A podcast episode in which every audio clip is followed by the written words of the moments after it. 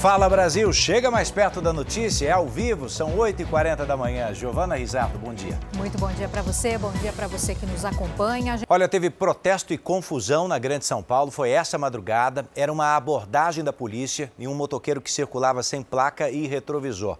Bom, ele acabou baleado e morto. A gente tem aqui todas as versões para essa história. Segundo a polícia, o rapaz não respeitou a ordem de parada e estaria armado. Mas a família, a família dele nega.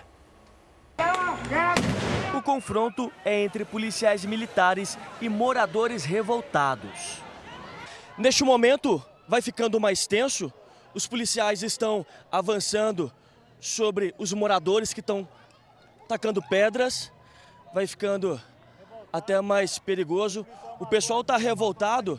Isso porque eles relatam que o o rapaz estava em uma moto que ele havia parado, mas mesmo assim teria sido baleado pelos policiais. Então, neste momento, um confronto aqui. Os moradores estão jogando pedras, pedaços de madeira nos policiais.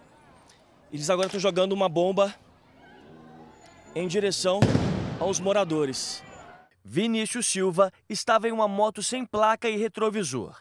Ele foi baleado e morto por policiais durante uma abordagem no ABC Paulista. A família alega que o rapaz era trabalhador e tentou fugir apenas para não ter a moto apreendida. Cheguei do serviço e meu filho estava em casa.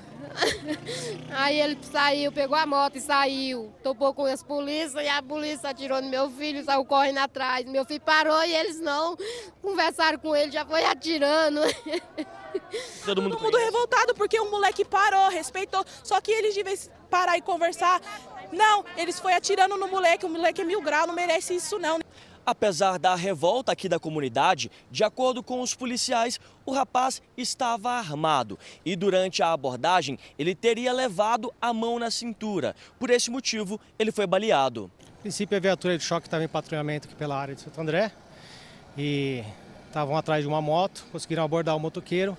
Na hora da abordagem, a princípio, ele meteu a mão na, na cintura e estavam com um revólver. Os policiais efetuaram alguns disparos. E a, a moto era roubada, algo do tipo? Não, a princípio não. A moto era do, era do próprio rapaz. Ela estava sem retrovisor e sem placa. Acho que provavelmente aí ensejou a suspeita dos policiais né, na hora da abordagem. A família nega que Vinícius estava armado. O caso ainda vai ser investigado e câmeras de segurança devem ser usadas para esclarecer os fatos.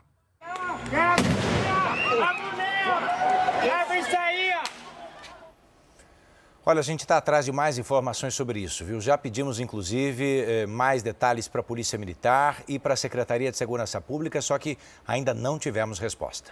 O estado de São Paulo recebeu doses da vacina da dengue, mas apenas 11 cidades vão receber o imunizante. Beatriz Casadei está com a gente e tra traz mais, de mais detalhes. Perdão. Que cidades são essas, hein, Bia? Bom dia.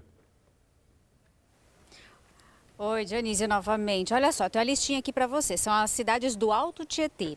Arujá, Biritiba Mirim, Ferraz de Vasconcelos, Guararema, Guarulhos, Itacoaquecetuba, Mogi das Cruzes, Poá, Salesópolis, Santa Isabel e Suzano. O estado recebeu pouco mais de 79 mil doses e como o número de doses é restrito, serão imunizadas crianças de 10 e 11 anos de idade. A cidade de São Paulo enviou um pedido para receber o imunizante, mas ficou fora da lista lista de municípios prioritários. Até agora, o estado tem nove mortes confirmadas. Em todo o Brasil, são 512 mil registros de casos prováveis da doença somente este ano, Dionísio.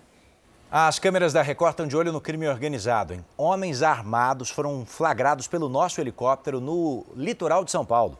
Um deles, você vai ver, aparece ali ó, de roupa branca, andando, andando tranquilamente. Você está vendo que ele está armado ou não?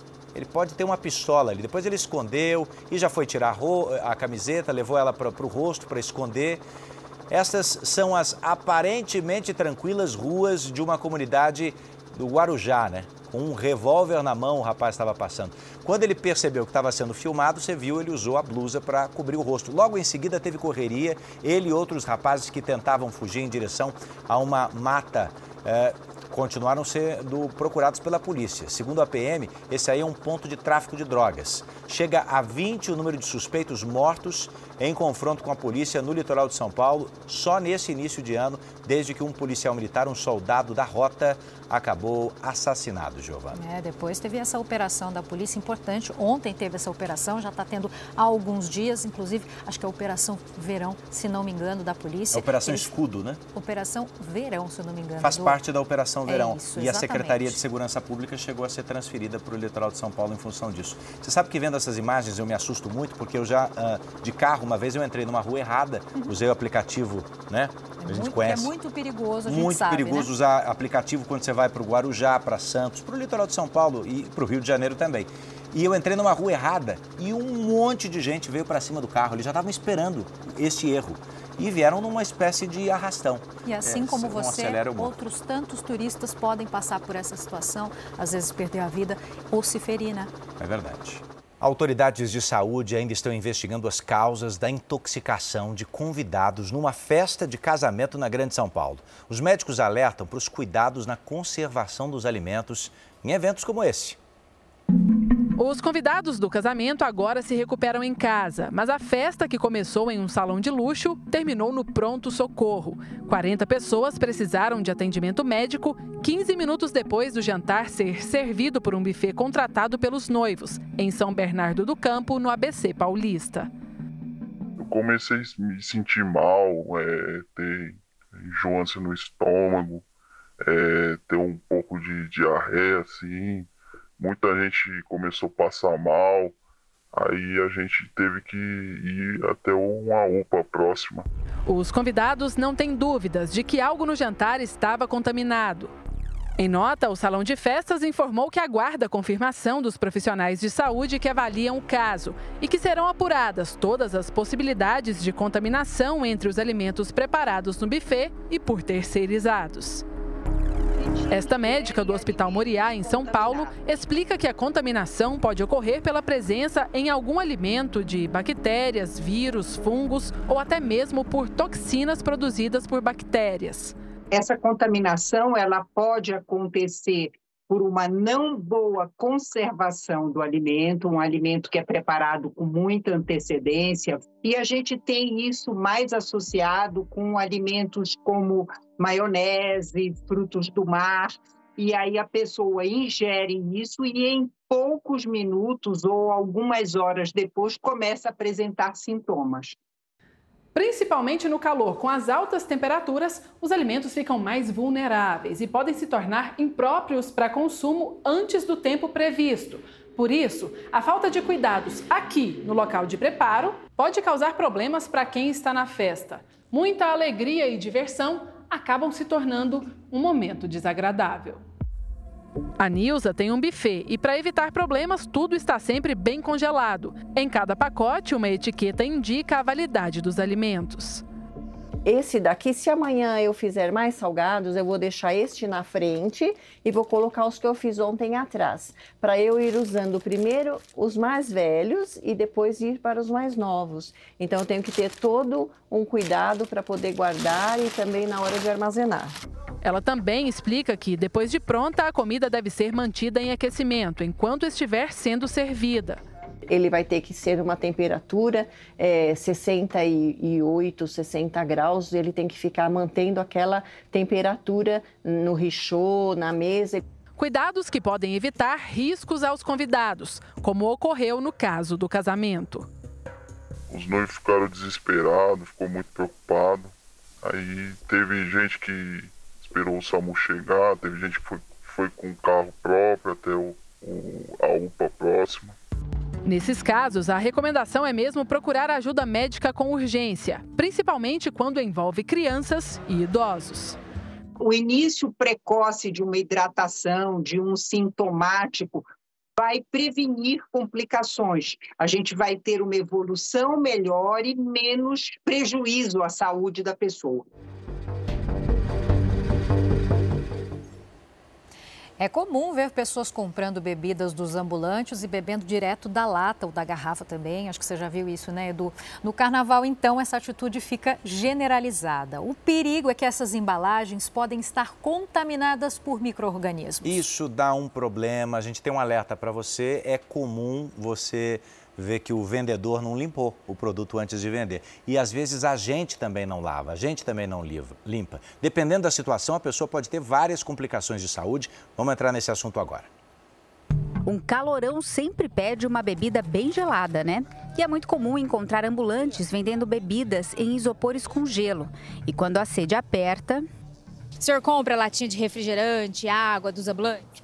De vez em quando, sim. Água, normalmente, porque eu não bebo cerveja nem nada. Ah, sim, mas é que no carnaval.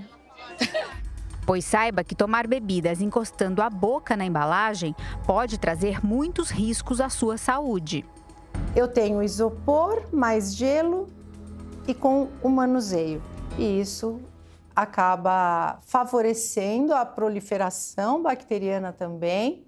E as pessoas, ao comprarem essas, é, essas bebidas, elas irão é, facilmente ingerir algum microorganismo patogênico. Latinhas, garrafas plásticas e até canudos podem esconder verdadeiras colônias de bactérias, vírus, fungos. Esses vilões são microscópicos. Não é possível ver a olho nu, só em laboratório. Olha só, isso daqui é uma colônia de bactéria. Isso pode estar contaminando essas embalagens e causar doenças gastrointestinais. Os sintomas podem ser dores abdominais, diarreia e vômito.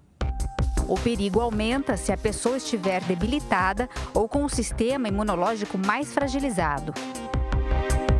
Pode levar a quadros graves, pode disseminar, pode levar é, uma ruptura do intestino. Então, existem alguns quadros ali significativos, eu poderia dizer.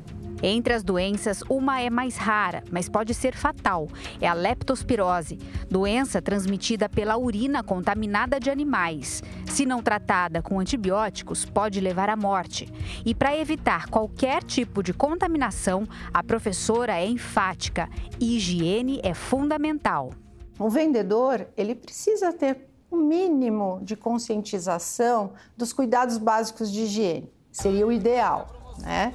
É, quando ele for manusear a, a, a, lata ou a garrafa que ele irá vender, os cuidados com isopor. E se a pessoa não sabe como foi feita a higiene, a limpeza deve ficar por nossa conta. Mas tem gente fazendo errado, viu? Padinha na bordinha e tal, e aí vai que vai. Você limpa com com, com a roupa mesmo, com o que dá, com tal alcance ali e limpar na medida do possível. Mas no carnaval, se está na rua, tem coisas que ficam mais difíceis de serem feitas, né? Sempre olha rapidinho, mas não acho que não é uma preocupação tão grande também. Não adianta a roupa.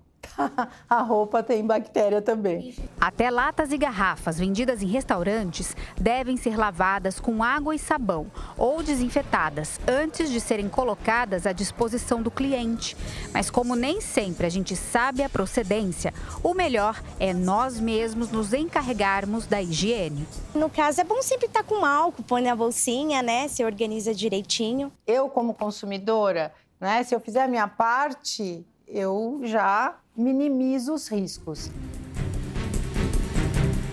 Um navio carregado com milho aqui do Brasil foi atacado pelo grupo rebelde Houthi no Mar Vermelho. O navio Star Iris, Iris, perdão, que partiu do Pará, cruzou o Oceano Atlântico e tinha como destino o Irã. A embarcação de origem grega foi danificada por mísseis, mas nenhum tripulante ficou ferido. Os Houthis, eh, que são apoiadores dos terroristas do Hamas, afirmaram que o objetivo era atacar um navio americano em resposta aos recentes bombardeios dos Estados Unidos contra o grupo. Essa é a primeira vez que um carregamento rumo ao Irã, que é um dos principais financiadores militares do Houthis, é atacado. O presidente Joe Biden disse que os Estados Unidos estão trabalhando em um acordo de cessar fogo entre o governo de Israel e o grupo terrorista Hamas de pelo menos há pelo menos seis semanas. Ao lado do rei da Jordânia, Abdullah II, Biden disse que o acordo prevê também a libertação dos reféns que estão em Gaza. A nova rodada de negociações acontece hoje em Cairo, na capital do Egito, e conta também com a presença do chefe da CIA, que é o Serviço de Inteligência dos Estados Unidos. Uma pessoa morreu e cinco ficaram feridas durante um tiroteio em uma estação de metrô. O atirador segue foragido. Segundo a polícia, tudo começou durante uma briga de grupos rivais. Um dos suspeitos sacou a arma e fez diversos disparos rumo a um dos vagões. Um homem de 34 anos morreu no hospital. Já entre os feridos, há uma adolescente de 14 anos e um idoso de 71. De acordo com a investigação, o criminoso fugiu usando uma máscara de esqui. Esse caso aconteceu na cidade de Nova York, nos Estados Unidos. O governo da Ucrânia confirmou que a Rússia usou pela primeira vez um míssil hipersônico durante um ataque ao país. Esse tipo de míssil viaja nove vezes a velocidade do som e tem um alcance de mil quilômetros. É mais ou menos como se fosse do Rio Grande do Sul até São Paulo em menos de uma hora. Segundo a Ucrânia, essa arma foi usada para atingir um prédio residencial na capital Kiev na semana passada cinco pessoas morreram e mais de 30 ficaram feridas. O presidente Lula faz a partir de hoje a primeira viagem internacional de 2024. A gente vai ao vivo para Brasília conversar com a Lívia Veiga. Qual o destino do presidente Lívia? Bom dia para você.